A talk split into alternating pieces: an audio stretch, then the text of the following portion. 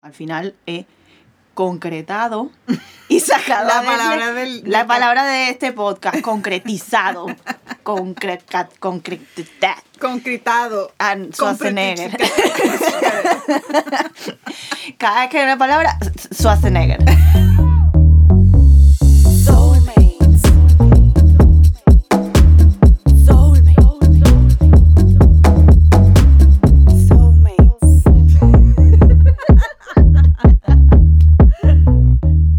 Mi gente, ustedes están escuchando aquí a Desiree, que es la que habla frente mío. Y frente mío se encuentra la señorita Iris de la Isla del Encanto, Puerto Rico. ¡Qué rico Puerto Rico! Puerto, Puerto Rico. Ay, Bueno, como hubiera querido ir a estas navidades. Bueno, con todo esto del COVID y la cosa, ha sido un poco complicado. Ha sido un año complicado. ¿Para ti ha sido un año complicado, Iris? Sí, ha sido un año complicado. Ha sido un año complicado porque a nivel mundial estamos todos metidos en la misma olla. Eh, el hecho de que no podamos ver a los familiares, el hecho de que pues tengamos todas estas restriccio- restricciones, todas estas restricciones para poder viajar a, a ver a la familia, a compartir con la gente que queremos. Eso, eso me duele mucho, además de que hay muchísima gente pasando por, por situaciones mucho más complicadas. No, y eso que, que decías antes de que no se podía, no se podía viajar. No tanto viajar, es que cuando empezó la cuarentena, mm, esta ah, que fue potente, yo vivo a 15 minutos de casa de mi madre, 20 como mucho caminando, y pasamos un mes entero sin vernos. Claro. Claro, pero era todo esto del... eh, ya no eres tú la cosa que más importa, ahora Ah, no. tienes que darle prioridad también a otros, ¿no? Ya, Era el ponerte a ti en segundo plano y pensar en los demás primero.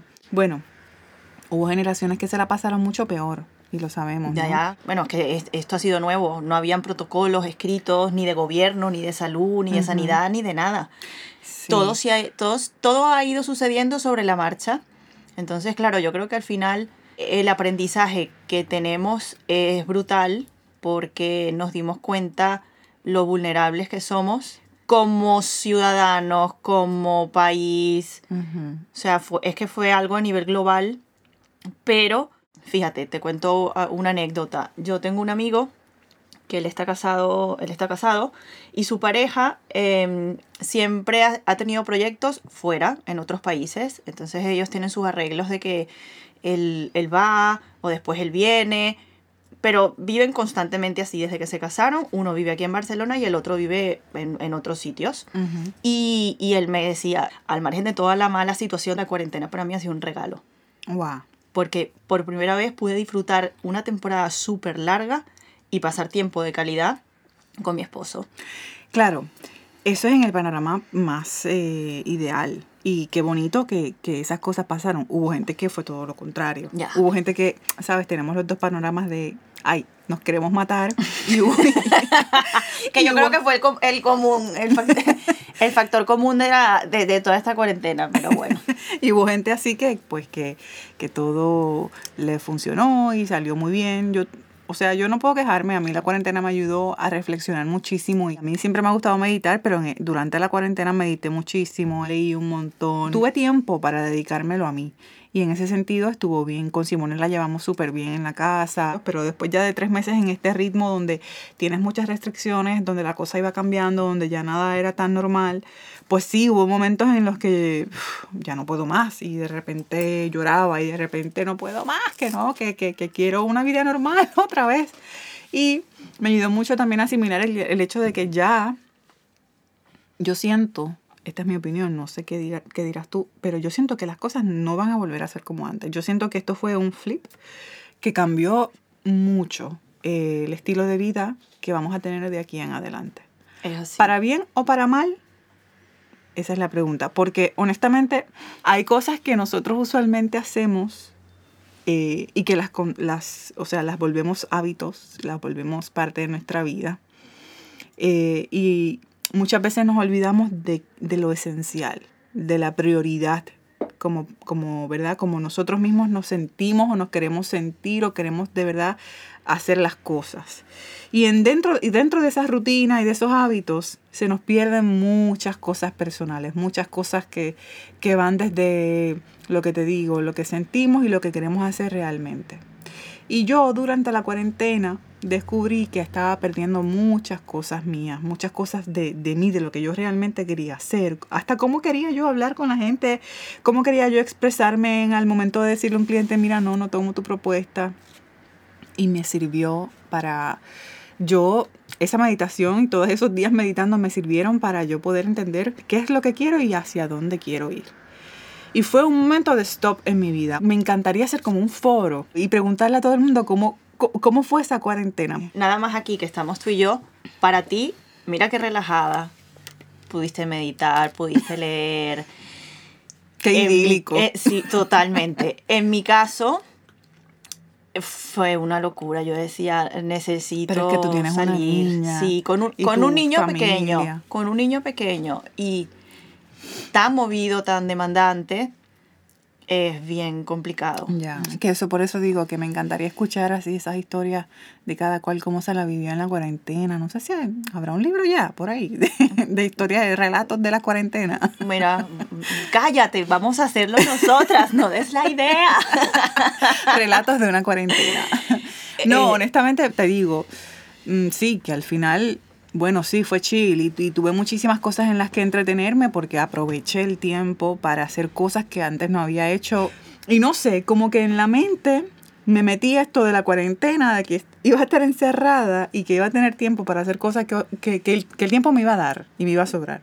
Y mira, terminé algunas cosas, hice algunas cosas, concreté otras, hasta me, me puse a estudiar, tomar cursos, a cómo aprender a decir una presentación para un cliente, cómo presentar, cómo cosas que yo digo, bueno, O sea, tú con el trajín de la vida. optimizaste, optimizaste la cuarentena. Yo traté, traté de optimizarla a mi favor. ¿Por qué? Porque no quería, eh, yo soy bien sensible, lo que, lo que pasa en mi entorno me afecta muchísimo si yo no lo controlo. Entonces, por ejemplo, dije, bueno, esto yo lo voy a ver distinto. Ya. Porque es que si me pongo a pensar en cosas negativas, me voy a deprimir, me voy a cerrar en una caja de cartón y ahí me voy a quedar en una esquina y no voy a salir hasta que se acabe la cuarentena.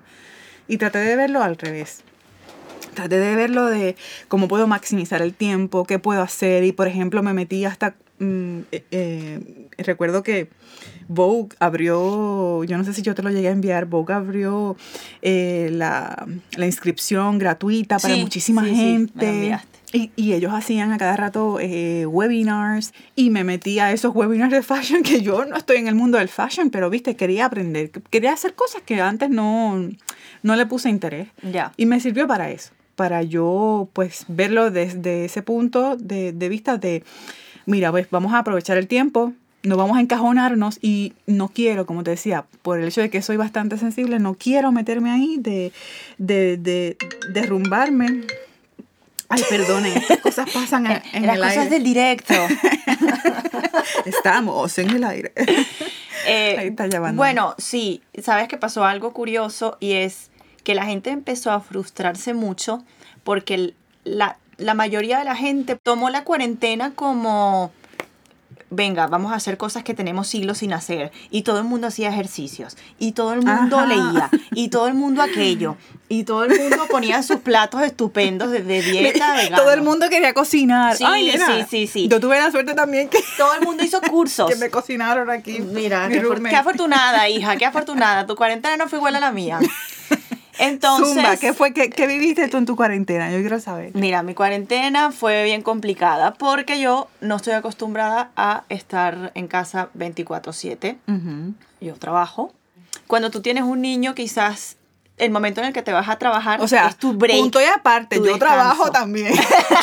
Pero yo No, trabajo en mi casa. No, lo que quise decir, sí, exacto, es que trabajo fuera de casa.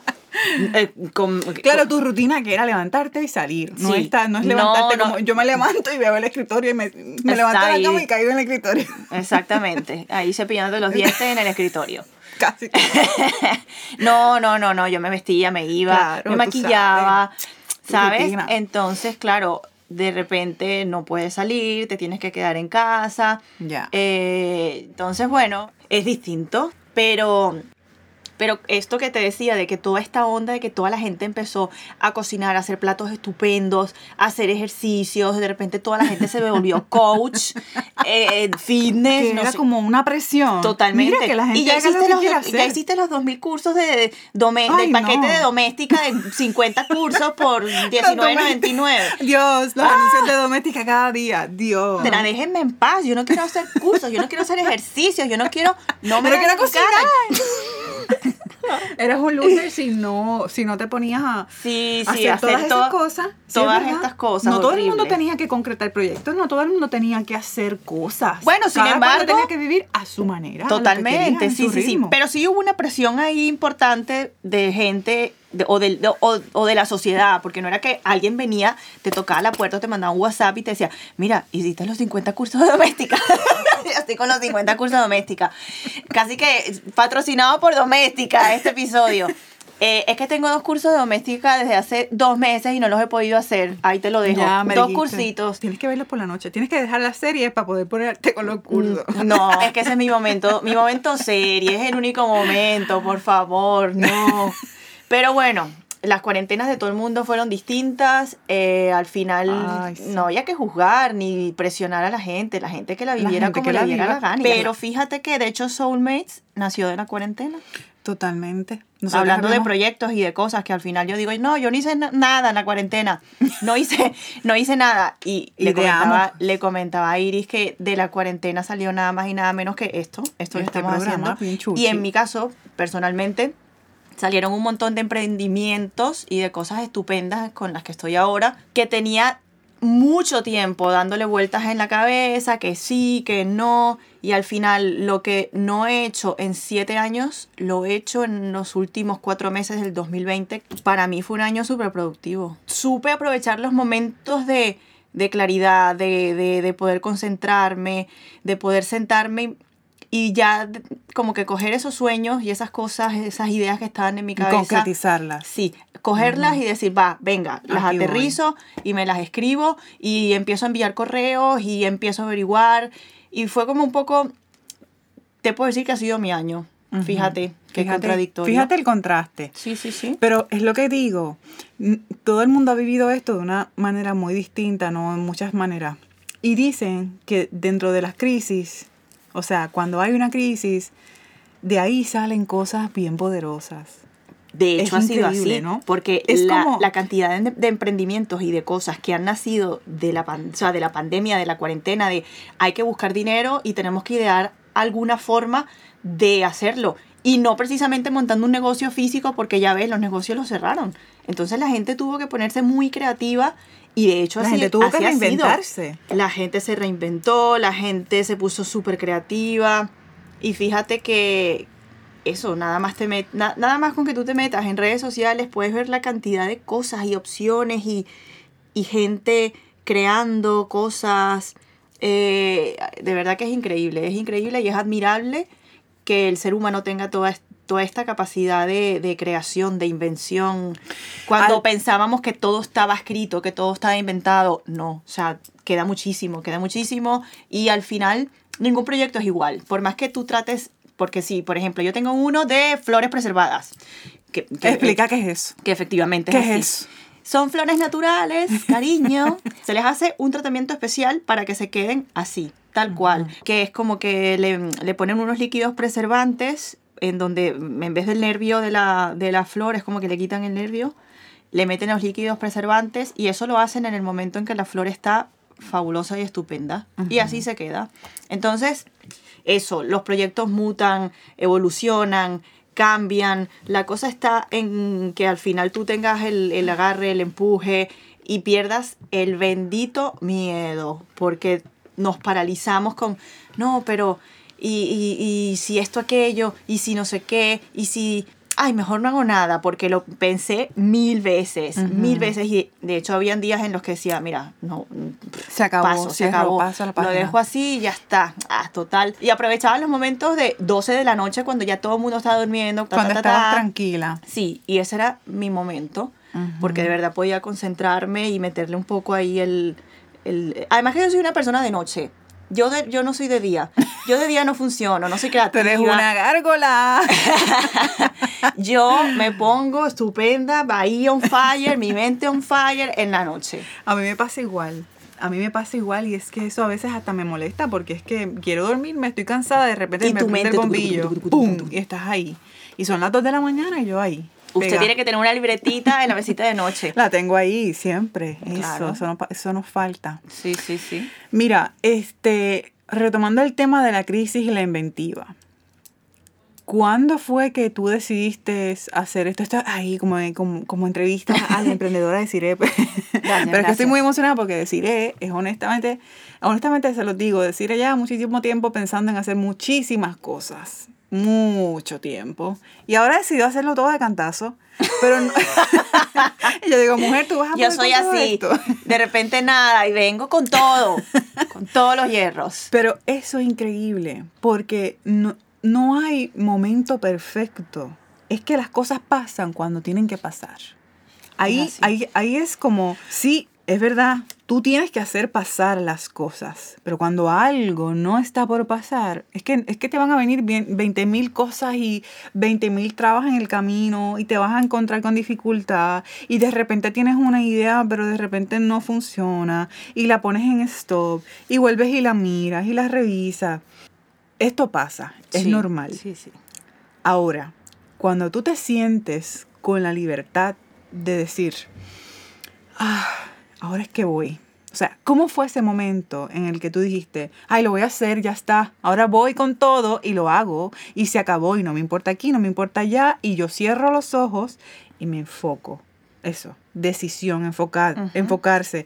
Y que, y qué curioso que salga todo en un momento, en un año, que es una mierda, porque, porque este año ha sido Sí, devastador para muchísimas personas, ¿no? Y la gente se presiona em, solita, tú mismo te pones el necesito salir de esto ya, y la adrenalina se te sube a mil y comienzas a hacerlo. Sí, sí. y te sí. decides. Porque, ¿de qué vale tener una libretita al lado de la cama con un montón de planes si al final esos No planes haces los vas a dejar ahí? Sí, sí, sí. Puedes hacer un diario y sacarle dinero. Mira, em, lo que me preguntabas en particular, o sea, en mi caso, hubo un momento en el que dije, basta, o sea, basta de ver cómo los demás están haciendo lo que quieren y lo que les hace ilusión y yo sigo yendo al mismo trabajo todos los días sin una pizca de ilusión. Ojo, agradece- agradecida por tener un trabajo y en un momento como este, tan álgido, tan tener en trabajo es un regalo. Mm, bueno, un, un poco sí, pero si además estás en un trabajo que no te gusta, que yo creo que el 80% de las personas estamos en un trabajo que no nos gusta, que no es lo que queríamos hacer, y digo estamos porque es mi caso, yo dije, yo necesito una contraparte, una contraparte que me motive, que yo diga, bueno, mira, me como aquí las verdes en este trabajo, pero sé que cuando salga tengo mi otra parte y mi otra cosa y mi otra actividad o lo que sea que me motiva, que me da ánimos, que me mantiene de buen humor. Que te mantiene viva, como uno dice, Totalmente. brillando, porque de verdad se nota. Cuando a ti te gusta algo, cuando tú vas con toda la emoción y el sentimiento, mira, a ti se te nota, a uno se le nota flor de piel. Y estás, vamos que dale. Estás ahí, en todas esas de que no tienes miedo porque te conviertes como, como diría mi mamá, en una leonesa. Mira, es increíble porque cuando tú ya... Es como una barrera, es una cosa... eh, yo, yo te lo explico a, a nivel personal, pero yo creo que mm, mucha gente hará clic y empati- empatizará en este momento conmigo. Porque yo creo que todos tenemos como una barrera, una cosa ahí, y mm, eh, quizás va a ser un tema un poco repetitivo, pero este miedo al, ay, que van a decir, ay, está ridícula haciendo esto, ay, esta no sé qué, y qué se cree, y esos adornos que hace.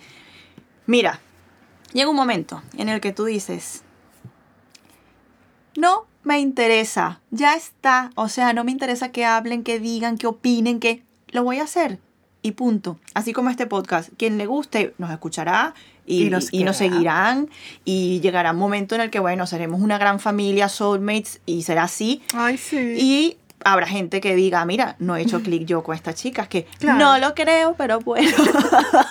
Puede haber quien no haga, puede haber alguien que por no haga- supuesto, que no por haga supuesto, y es libre de irse a escuchar otro podcast, es que hay un montón. Sí, sí. Entonces, esa, tienes esta barrera de, ay, qué miedo, ay, que me escuchen, ay, no sé qué. Mira, estuve en- de invitada en un podcast de unos amigos eh, y es en o sea, sale en video y está en YouTube. Y yo cada vez que lo veía decía, estos desgraciados tienen la mejor imagen del mundo.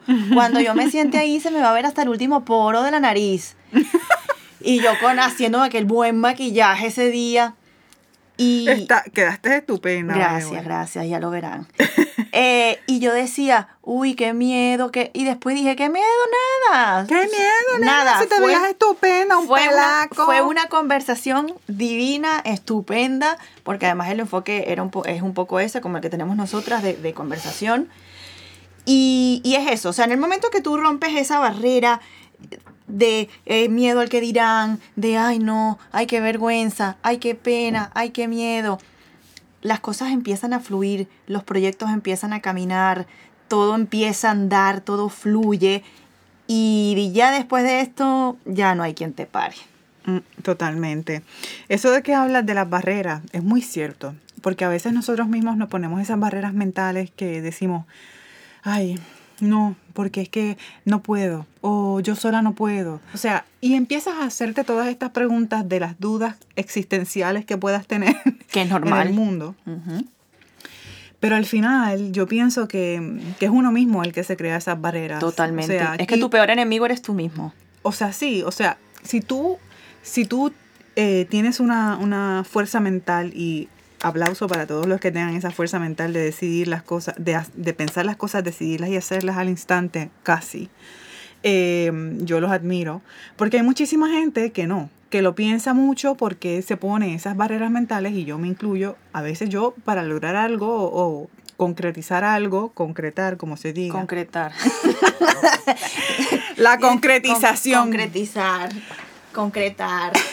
Bueno. Yo me incluyo porque para concretar algo muchísimas veces me lo pienso. Mm, y honestamente a veces digo, pero ¿por qué? ¿Por qué me lo pienso tanto? Ya, Ajá, pero ¿por qué? O sea, tú sabes la, tú sabes por qué lo haces, es decir, lo haces por miedo, lo haces por porque te da pereza, por el miedo a que dirán, porque te No, porque estoy aterrada, aterrada a, a fallar, aterrada a que no funcione, aterrada a que no guste, aterrada a hacerlo mal. Y son cosas... ¿Cómo voy a estar aterrada de algo que no, que no ni siquiera ha pasado? No, ¿Sabes y, lo que y- te y digo? lo que tienes que plantearte, y ya yo te lo digo, Y lo reconozco, es lo increíble. Desde otro, desde otro escalón, porque yo estuve así hasta hace cinco meses atrás, cuatro Ujú. meses, que empecé con todo. ¿Y qué pasa si no sale bien? Claro, al ¿Qué final. pasa si no vendo una flor? Pues nada, ya está. Yo lo intenté. Que es, lo Total. es lo importante. O sea, no hay peor diligencia que la que, que no, la se, que no hace. se hace, eso es así. Sí, sí. Y se divertirán. ta, ta, Tarara, ta. Con una palabra, como, dime una palabra, 2020 para ti. Una palabra. Crecimiento. Crecimiento porque eh, a pesar de que fue un año difícil, logré muchas cosas. O sea, tengo mis clientes, no me puedo quejar. Estoy con un proyecto muy chulo que me encanta, puertorriqueño, y eso me encanta mucho más. Pero sí me siento cómoda, me siento bien, me siento, em, me siento feliz, tranquila. Y honestamente crecimiento también emocional y espiritual. Conocerme a mí misma, entenderme mucho mejor, saber qué es lo que quiero, a, dónde quiero ir. Y con Simona concre- concretar muchos sueños y concretar muchas cosas que quizás por más diminutas que la hayamos visto en el 2018-19, este año se han logrado y por más pequeñitas que sean, han sido como, wow, te diste cuenta que pudimos hacer esto, wow, te diste cuenta que era lo que queríamos y lo logramos.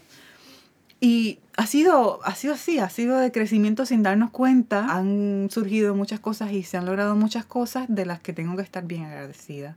Y honestamente, sí, eh, tengo que decir que ha habido un crecimiento a pesar de todo. Y para ti, ¿cómo lo resumirías tú, tu, tu 2020 en una palabra? Evolución. Me encanta. Yo soy como los Pokémones. Los Pokémon, como dicen aquí. Evoluciono, muto. Fireball. Fireball. Evolución, y ahora sigo hablando serio porque mm, definitivamente yo siento que evolucioné. Eh, mi cuarentena empezó horrorosamente mal. Pues dije, a ver, tengo que replantearme un montón de cosas, hacerlas de manera distinta. Si las hago así no me funcionan, tengo que cambiar la onda, a ver si así me sale mejor. Y al final, bueno, somos animales de costumbre. Eh, pasaron los días, pasaron los meses y ya las cosas no eran tan tediosas, ya aprendes un poco, aprendí un poco a manejar incluso mi misma casa, que en algún momento la sentía un poco casa dormitorio porque pasas mucho tiempo en la calle trabajando, eh, eh, te das cuenta de que quizás tenías un montón de cosas en la casa por hacer que no habías podido y mira, te empiezas a ilusionar con tu casa, eh, no sé, hasta esto de, bueno, en los momentos, no, que no tengo tiempo. Pues a las 12 de la noche, cuando ya finalmente no había nada, yo me ponía con mis cosas y mira, al final concretado y sacado La de- palabra del- la del- palabra de este podcast, concretizado. Concreta, concreta, Concretado. Schwarzenegger. Cada vez que hay una palabra, Schwarzenegger. y al final, eso, siento que he evolucionado eh, en todos los sentidos. Espero, bueno, que todo siga yendo bien, como hasta ahora ha sido, que tenga todavía la fuerza para sacar todo adelante como lo estoy haciendo. Eh, no es fácil, no, por supuesto que no. La gente a veces cree que tú tienes un espacio en tu casa estupendo con tus agendas y tus bolis de colores. No, o sea, yo estoy subiendo una foto de las flores y tengo a Dina, mi hija, en el pie, em, mi abuela me grita desde la cocina, mi esposo desde el otro lado, qué tal cosa.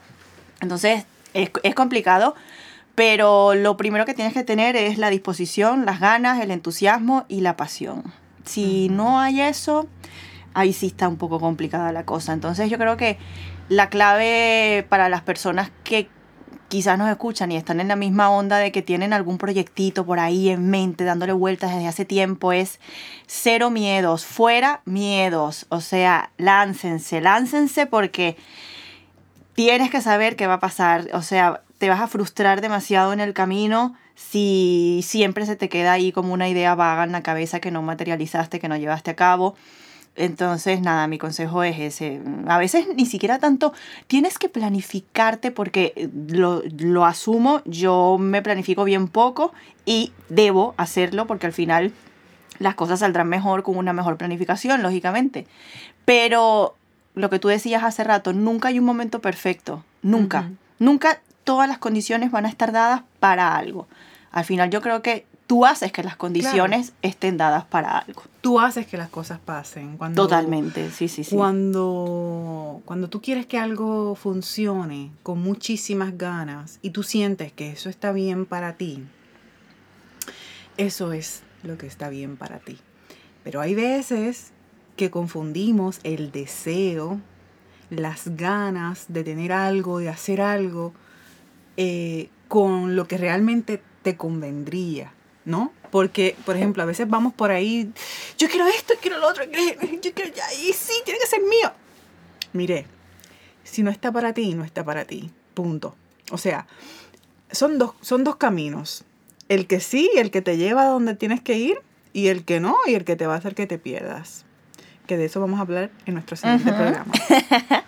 Entonces, cuando tú realmente deseas hacer algo y tú tienes un proyecto, como dice Desi, si tú no te pones manos a la obra, no va a funcionar. Es cierto. pero es que si el tú proyecto no se va a hacer solo. Claro. Que si no te pones manos a la obra, las cosas no llegan. Que las cosas no llegan así porque sí. Que muchísimas veces nos enfocamos en el querer, en el deseo, en la ilusión. Y no trabajamos para eso de, de el llenarnos también lo que es el futuro, tú como persona, lo que realmente te va, te conviene, te funciona. ¿Es, es bueno eso para ti? No solo porque lo desees es bueno para ti, no solo porque lo quieras tener es bueno para ti hay muchísimas cosas a tu alrededor que pueden que son detonantes para, para decidir qué cosas pudieran ser buenas para ti y qué cosas no. Entonces, cuando tú realmente quieras algo con muchas ganas y sientas que lo puedes hacer o lo puedes lograr o lo puedas tener, analízalo primero. Si lo sientes tuyo, esto estoy hablando en todos los temas, trabajo, pareja, casa, eh, viaje. Si tú sientes que eso es tuyo y que tú lo necesitas y lo mereces y Se lo trabajaste al por ello, Jesús.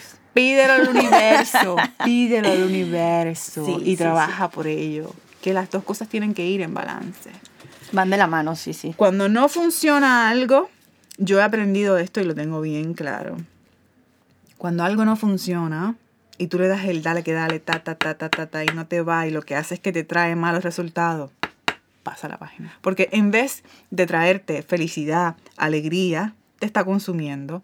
Y lo que te consume y te quita la felicidad y la paz mental no te conviene. Entonces, it's up to you, darling. It's up to you. Así es. Pues nada, señora. Señora Iris señora Chacón. Iris. Esto es el final. Se nos ha acabado el tiempo el día de hoy. Esperamos un año nuevo estupendo y que definitivamente sea mejor. Que tengan un año increíble, lleno de muchísimas cosas buenas, salud sobre todo, que es lo que más necesitamos. Uy, sí, sí. Mucha, mucha, mucho amor, mucha fuerza. Como Walter Mercado. mucho, mucho, amor. amor. Así con los deditos. ¿Cómo es, cómo es que hace Walter? Así, una cosa así. Como si fuese así una llamita Ahí en el en el alma, sí.